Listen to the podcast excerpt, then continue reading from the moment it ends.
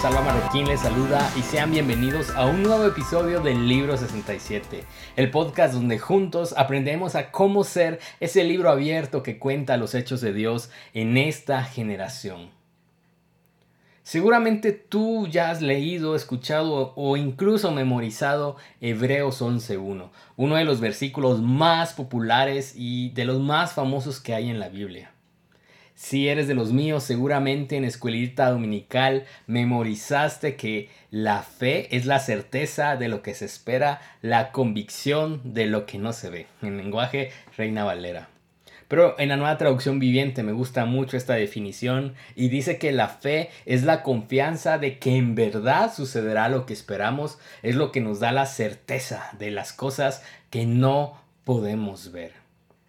Y a lo largo de Hebreos 11, Vemos historias que nos resaltan diferentes hechos de la Biblia en donde vemos que hay hombres y mujeres que hicieron cosas maravillosas, grandiosas e increíbles para gloria de Dios porque estaban sostenidos bajo su gracia. Vemos cómo hubieron milagros de sanidad, batallas ganadas cuando el rival era aún más grande que ellos, hombres y mujeres que despertaban en su generación para guiar a Israel, al pueblo de Dios, al rumbo correcto. Estos hombres no actuaron bajo sus fuerzas, bajo su sabiduría o inteligencia, sino que eran guiados por Dios, fortalecidos por su espíritu y la consecuencia era que vivían con una fe sin límites. Estos ejemplos de estos héroes y heroínas de la fe han inspirado durante el paso de los años sin perder la influencia del mensaje del Evangelio que nos invitan a vivir de esta manera. Y yo muchas veces, y sobre todo en mi adolescencia, me pregunté si ellos tuvieron una unción especial, si el poder de Dios en esos tiempos se manifestaba diferente a lo que en el siglo XXI estamos viviendo. ¿Cuál era ese secreto de vidas tan sobrenaturales, de esas vidas con una pasión por Dios sin igual? Yo estoy seguro que que Dios ama a todos por igual, que Dios da a todos sus hijos una misma salvación y una misma oportunidad de vivir bajo su gracia y de encontrar el propósito de vivir eternamente para darle gloria. Si tanto ellos como nosotros somos partícipes de la gracia y la gloria de Dios, si ellos también rindieron sus vidas a Cristo, ¿cuál fue la diferencia entonces? Yo creo que fue en dónde estaban colocando su mirada. Y para esto, pues yo me sostengo en lo que la palabra de Dios dice unos versículos antes de todas estas historias en, en Hebreos 11. Y si tú regresas en tu Biblia a Hebreos 10, un capítulo que es menos leído, y sobre todo en, los pasajes previos a, a comenzar Hebreos 11, específicamente en los versículos 35 al 39, nos da una idea de cuál es esa diferencia de una vida aferrada al poder de Dios, de una vida enfocada con la mirada puesta en dar una gloria perpetua al Señor. Hebreos 10:35 dice, por lo tanto, no desechen la firme confianza que tienen en el Señor. Tengan presente la gran recompensa que les traerá. Perseverar con paciencia es lo que necesitan ahora para seguir haciendo la voluntad de Dios. Entonces recibirán todo lo que Él ha prometido. Pues dentro de muy poco tiempo aquel que viene vendrá sin demorarse. Mis justos vivirán por la fe. Pero no me complaceré con nadie que se aleje. Y el verso 39 cierra diciendo, pero nosotros no somos de los que se apartan de Dios hacia su propia destrucción. Somos los fieles y nuestras almas serán salvas. Y bueno, creo yo que el versículo 36 y el 39 me abren a mí lo, lo que hoy quisiera compartirles. En primer lugar, creo yo que estas vidas de estos hombres y mujeres de Dios se enfocaron en ser perseverantes en cumplir la voluntad de Dios. Perseverar con paciencia, diría el autor de Hebreos, es lo que necesitan ahora para seguir haciendo la voluntad de Dios. Y esa perseverancia santa que tuvieron los hizo describirse como hombres y mujeres de fe, de aquellos que no abandonan, de aquellos que no se apartaron del Señor bajo ningún periodo de crisis o de temporada mala. Dios acompañó a hombres como Noé, como Moisés, Josué, como David, a mujeres como Ruth, Esther, como María, ¿Y cómo los acompañó Dios? Los acompañó a cumplir el propósito que tú y yo tenemos, que es darle gloria eternamente a Él y también en cada uno de los propósitos específicos que cuentan sus historias. Esa perseverancia y ese enfoque creo yo que deberíamos nosotros anhelarlo también para que en las historias que hoy contamos podamos mostrar y hacer evidente que el poder, la gracia, el amor de Dios vive y es activo en este tiempo.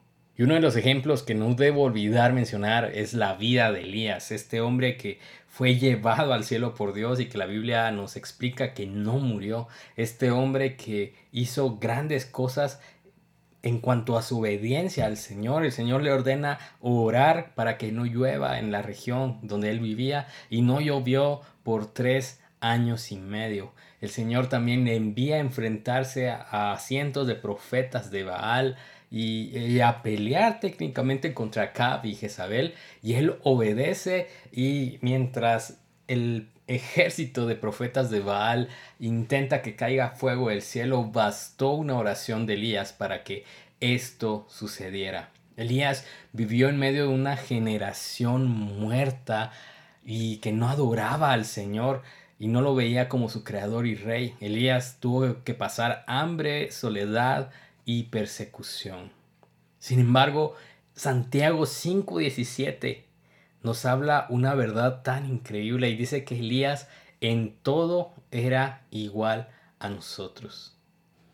Elías fue un hombre que fue tentado fue un hombre que tuvo miedo, un hombre que tuvo hambre y sobre todo un hombre que tuvo cansancio. Luego de derrotar a esos 450 profetas de Baal, bastó una amenaza a Jezabel para que él tuviera miedo y decide huir y técnicamente desear morir y decir, ok, hasta aquí llegué con mi propósito como profeta del Señor.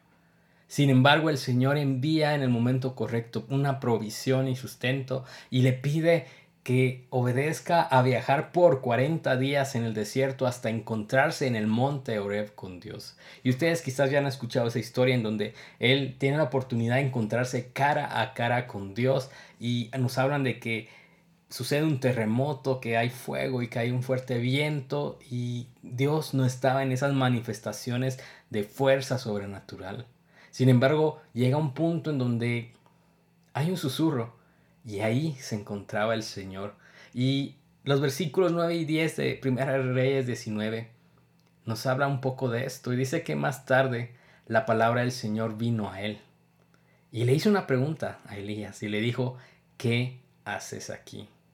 Y la respuesta de Elías al Señor me parece un recordatorio genial para nuestras vidas respecto a cómo responder cuando quizás estemos perdiendo el enfoque. La respuesta de Elías fue, me consume mi amor por ti, Señor Dios Todopoderoso. Pensemos un poco. Elías estaba huyendo, él tenía peligro de muerte, no había mucha gente que adorara a Dios en su tiempo, habían dos reyes que lo perseguían. Y seguramente él se encontró ante esta disyuntiva hasta sobre preguntándose sobre qué camino era el correcto para, para poder vivir, para poder estar en paz. Él pudo haber decidido su comodidad, pero decidió vivir conforme al propósito de Dios. Y parece algo que tan fácil, sin embargo yo creo que como humanos sí a veces nos nos ponemos a dudar respecto a si seguir los propósitos de Dios, si seguir una vida cristiana, si seguir este camino de ser discípulos de Jesús realmente vale la pena. Y veo en la historia de Elías que él tuvo buenas razones para encontrar un camino de comodidad. Por ejemplo, la comodidad de ser aliado de Acab y darle la espalda a Dios, de, de, de tener un tratado de paz con Jezabel y no meterse más en sus asuntos y oponerse al propósito de Dios. Él también tuvo la oportunidad de elegir la comodidad de huir a otra tierra, donde no lo conocieran como profeta y comenzar de cero, comenzar de nuevo una vida más pacífica. También tuvo la, la oportunidad de elegir la comodidad de renunciar y abandonar su propósito y decirle a Dios, sabes, hasta aquí, ya no quiero más peligro de muerte. Él también tuvo la oportunidad de quejarse y no obedecer y para muchos eso es comodidad también. Pero no, Elías decidió perseverar y tener fe. Elías decidió ser como lo que nos describe Hebreos 10, 35 al 39. Él en medio de la dificultad, en medio de la crisis, en medio de la tormenta que estaba enfrentando, decidió, como dice Hebreos 10:36, perseverar con paciencia para seguir haciendo la voluntad de Dios. Él decidió elegir al Señor sobre cualquier camino de comodidad. Y como diría John Piper en su obra maestra, no desperdicias tu vida. Dios no nos llama a la comodidad, sino al gozo fiel. Es por eso que muchos dicen que el camino de Dios no es hacia la felicidad, una felicidad terrenal, sino hacia la plenitud eterna. Y creo que todos los días nosotros estamos tomando esa decisión, estamos buscando elegir entre vivir una vida de comodidad o una vida conforme a los propósitos de Dios. Todos los días estamos eligiendo entre estar en paz según nuestro propio criterio o tener gozo fiel en Cristo a pesar de que eso signifique vivir tribulaciones, vivir épocas de crisis o temporadas difíciles. La palabra de Dios en Juan 16, 33 nos confirma que en este mundo íbamos a vivir en medio de aflicciones. Jesús lo dijo, pero que también podíamos confiar que Él ha vencido al mundo. Y es que nuevamente Dios no nos invitó nunca a la comodidad, porque esta vida al final es una aventura a su lado. Pero sí nos prometió un gozo fiel, un gozo de saber que el capítulo final de la historia del mundo nos habla de una victoria de parte del Señor sobre todo aquello que se le oponía ese gozo fiel que nos ayuda a permanecer en paz, pero no una paz que puede ser derrotada por cualquier cosa en el mundo, una paz que no se sostiene sobre cualquier cosa terrenal, sino una paz que viene de la eternidad de Jesús y de su poder y de su victoria en la cruz. ¿Qué vamos a elegir hoy? Vamos a hacer como esos hombres y mujeres que decidieron darle la espalda a Dios en algún punto de su vida o de esos hombres y mujeres que a pesar de todo decidieron permanecer, decidieron perseverar para seguir cumpliendo la voluntad de Dios. Esos hombres y mujeres que en medio de la tribulación encontraron el gozo fiel que Dios provee. John Piper en este libro que les mencionaba, No desperdices tu vida, también habla de, en una parte específicamente, de varios hombres y mujeres que, que decidieron decidieron vivir para gloria de Dios a pesar de todo. Hombres como Elías, que a pesar de la persecución, que a pesar que el riesgo de muerte, tenían un celo por Dios en su corazón y, y también seguramente dijeron, me consume mi amor por Dios, me consume mi amor por el Señor Todopoderoso. Si alguna vez en este caminar cristiano te has encontrado tomando esta decisión, no eres el, único ni tampoco serás el último. En esta vida vamos a enfrentar toda clase de retos, toda clase de aflicciones y que muchas veces nos harán dudar. Muchas veces nos harán intentar pesar si Jesús vale la pena o no. Si hay otro camino distinto a lo que la palabra de Dios nos enseña. Y es normal, es normal cansarse es normal debilitarse. Y la gran pregunta es, ¿qué nos toca hacer? Y si vamos conforme a la palabra de Dios y vamos a los evangelios, nos daremos cuenta que el único consejo que realmente vale la pena es perseverar, es confiar en el Señor, es tomar decisiones como las que tomó Elías de cuando quiso morirse, escuchó la voz de Dios y decidió obedecer y en el Señor encontró provisión para seguir cumpliendo todo aquello que Dios le había enviado a hacer. Me encanta una frase de Aaron Weiss que habla acerca de cómo la palabra de Dios es la medicina para los corazones cansados y también es una motivación. Él decía que el Evangelio es a la vez la medicina para nuestros corazones cansados y también la motivación para sostenernos mientras avanzamos por la gloria de Dios.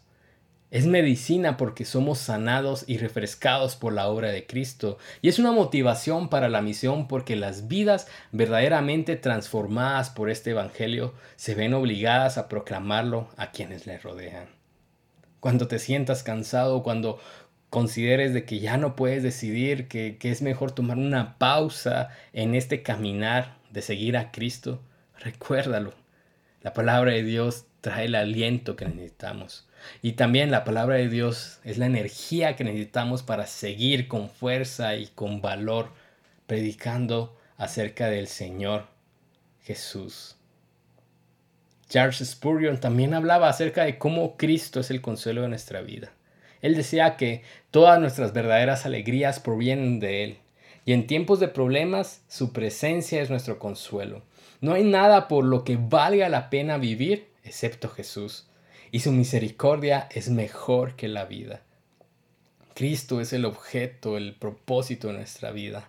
A medida que acelera el barco hacia el puerto, también se apresura el creyente hacia el refugio del seno de su Salvador.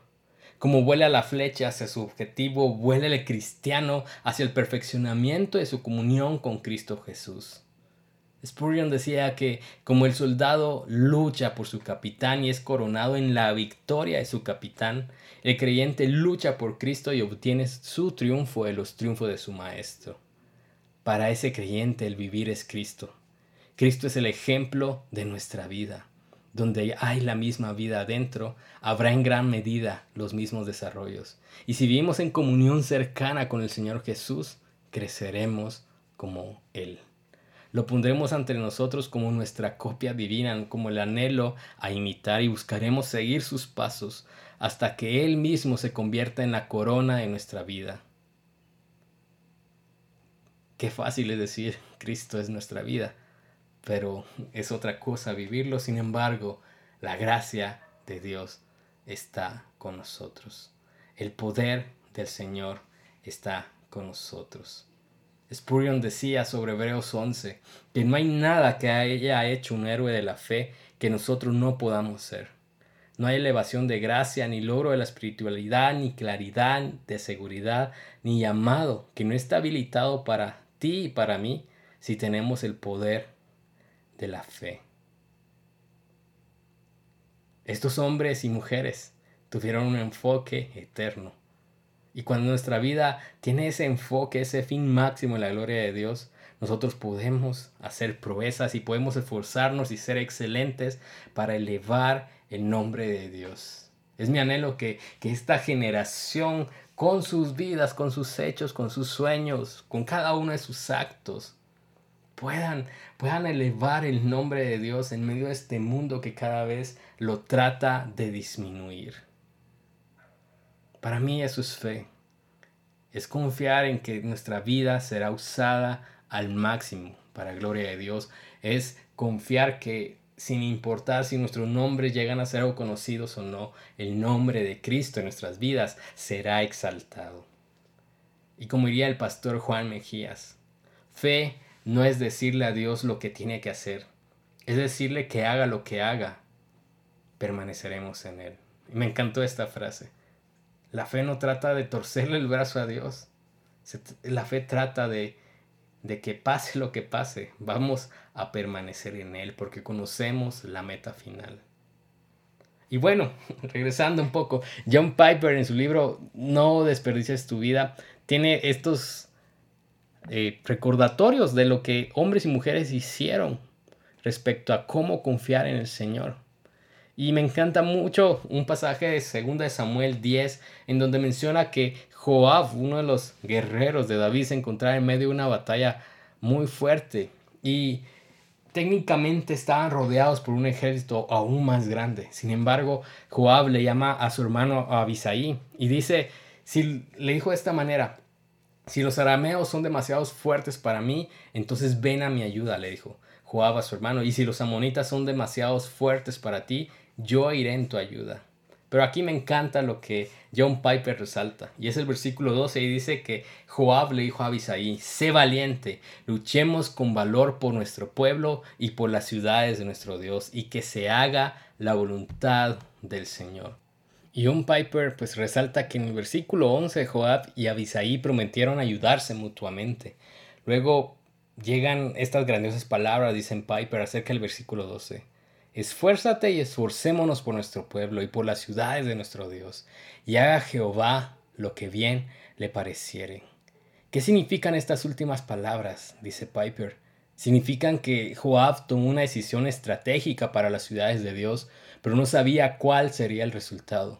No había recibido revelación de Dios al respecto. Tenía que tomar una decisión basándose en la sabiduría dada por el Señor. Tenía que arriesgarse o escapar. Y no sabía qué sucedería. Así que tomó su decisión y entregó el resultado en las manos de Dios. Y eso fue lo correcto. Y amigos, este pasaje sobre todo me lleva a pensar que todos los días, como les dije hace unos minutos, estamos decidiendo entre comodidad o gozo fiel. Podemos elegir abandonar el propósito de Dios o podemos decidir permanecer a pesar de no conocer al 100% el futuro. Sin embargo, cuando decido obedecer al Señor, encuentro gozo fiel. ¿Por qué? Porque sin importar lo que venga el, o traiga el día de mañana, nosotros podemos avanzar en medio de la incertidumbre, en medio de lo desconocido y confiar que el Señor va con nosotros sin importar el resultado de nuestra aventura. Y pienso también en, la historia de Esther y, Piper también la resalta cuando ella se enfrenta a, a, esta pues castigo que venía si, si ella iba delante del rey Azuero sin avisar, sin, sin invitación. Y ella dijo, ok, si perezco, que perezca, si, si me toca morir, pues muero, pero no me quedaré callada en cuanto a salvar al pueblo de Dios. Y cuando ella dice, si perezco, que perezca, Piper decía, ¿qué significan estas palabras? Y él nos dice que significaban que Esther no sabía cuál sería el resultado de su acción, no había recibido revelación especial de Dios, tomó su decisión basándose en la sabiduría y el amor por su pueblo y sobre todo en su confianza y, fe en Dios. Ella tenía que arriesgarse o escapar. No sabía qué iba a suceder, así que tomó su decisión y entrega el resultado en manos de Dios. Y dijo, y si perezco, que perezca. Y fue lo correcto. Piper también habla de la historia de estos tres amigos de Daniel. No sé si ustedes recuerdan esa historia en donde el rey Nabucodonosor levanta una imagen de él mismo y hace que todo el pueblo se adore. Sin embargo, estos tres hombres se niegan a adorar y entonces les dicen que serán metidos en un horno de fuego.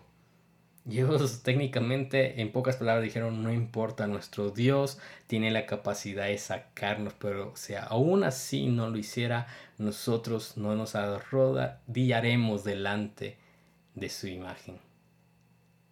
Y entonces decidieron decirle no a la comodidad y decidieron arriesgarse por la causa de Dios. Ellos fueron a ese horno con gozo fiel y seguridad en su Señor y pues el resultado lo sabemos, ellos no murieron sino fueron rescatados por Dios mismo en ese horno. Pablo, ¿qué podemos decir del apóstol Pablo? Él fue un hombre que en todo momento, después de conocer a Cristo, de ser alcanzado por Jesús, decidió decirle no a su comodidad, decirle no a su estatus y decirle sí a una vida quizás con incertidumbre y conflictos y riesgos, pero con un gozo fiel. Pablo en 2 Corintios 11, 24 al 28 nos describe un poco de su vida él decía que de los judíos cinco veces he recibido 40 azotes Tres veces he sido azotado con varas, una vez apedreado, tres veces he padecido naufragio, una noche y un día he estado como un náufrago en alta mar. En caminos muchas veces, en peligros de ríos, peligros de ladrones, peligros de los de mi nación, peligros de los gentiles, de la ciudad, peligros en el desierto, peligros en el mar, peligro entre falsos hermanos, en trabajo y fatiga, en muchos desvelos, en hambre y sed, en muchos ayunos, en frío y en desnudez, y además de otras cosas, lo que sobre mí se agolpa cada día, la que preocupación por todas las iglesias.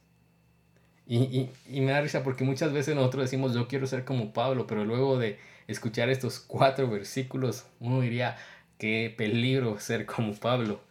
Pero él, nuevamente, no eligió la comodidad, amigos, eligió permanecer en los propósitos de Dios y el resultado de su vida es de que su vida nunca faltó la provisión del gozo fiel, de ese gozo que no, no se diluye, de ese gozo que no desaparece, sino de un gozo sostenido en la obra de Dios. Pablo tenía dos opciones, desperdiciar su vida o arriesgarla. Y Piper nos dice que él respondió con claridad a esta alternativa. Hechos 20:24 nos lo dice y dice que, pero de ninguna cosa hago caso, ni estimo preciosa mi vida para mí mismo con tal que acabe mi carrera con gozo y el ministerio que recibí del Señor Jesús para dar testimonio del Evangelio de la gracia de Dios.